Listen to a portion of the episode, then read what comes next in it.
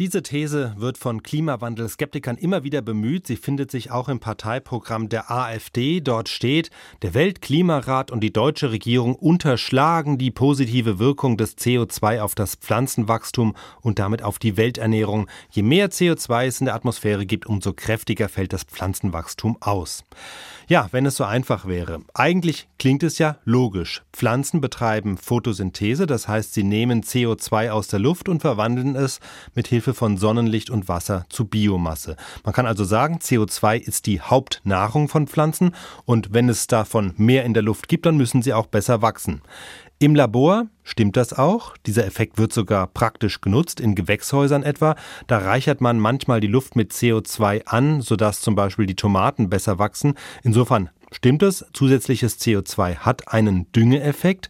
Und es gibt auch eine viel beachtete Studie, jetzt dieses Jahr erschienen, die zum Ergebnis kommt, der Globus ist insgesamt grüner geworden, das heißt die grünen Flächen haben weltweit zugenommen und als Hauptursache dafür wird wirklich die erhöhte CO2-Konzentration ausgemacht.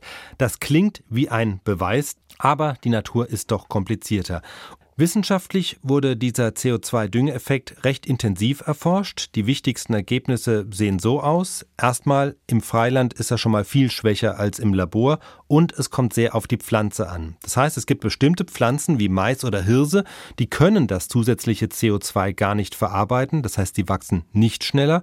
Andere, wie Soja oder Weizen, sehr wohl. Aber, und auch das wurde gezeigt, das geht dann zu Lasten der Qualität. Der schneller wachsende Weizen enthält etwa weniger weniger Eiweiß, was ernährungsphysiologisch schlecht ist und insofern hat CO2, anders als die AfD schreibt, eben nicht unbedingt eine positive Wirkung auf die Welternährung. Es geht aber noch weiter. In tropischen Wäldern hat man festgestellt, dass bei einer erhöhten CO2-Konzentration Lianen schneller wachsen und dann andere Pflanzen verdrängen, Bäume zum Beispiel. Bäume sind jetzt aber wichtige Kohlenstoffspeicher und das zeigt schon, wie schwierig es ist, einfach zu sagen, die grünen Flächen nehmen zu und das ist gut, denn wenn im Regenwald die Bilanz ist, mehr Lianen, dafür weniger Bäume, dann ist das kontraproduktiv, denn obwohl der Wald dann mehr grüne Blätter haben mag, er speichert dann trotzdem weniger Kohlenstoff. Und man darf eins nicht vergessen, keine Pflanze lebt nur von CO2. Sie kann es nur dann verarbeiten, wenn auch andere Nährstoffe wie Phosphor ausreichend vorhanden sind. Das ist aber oft nicht der Fall.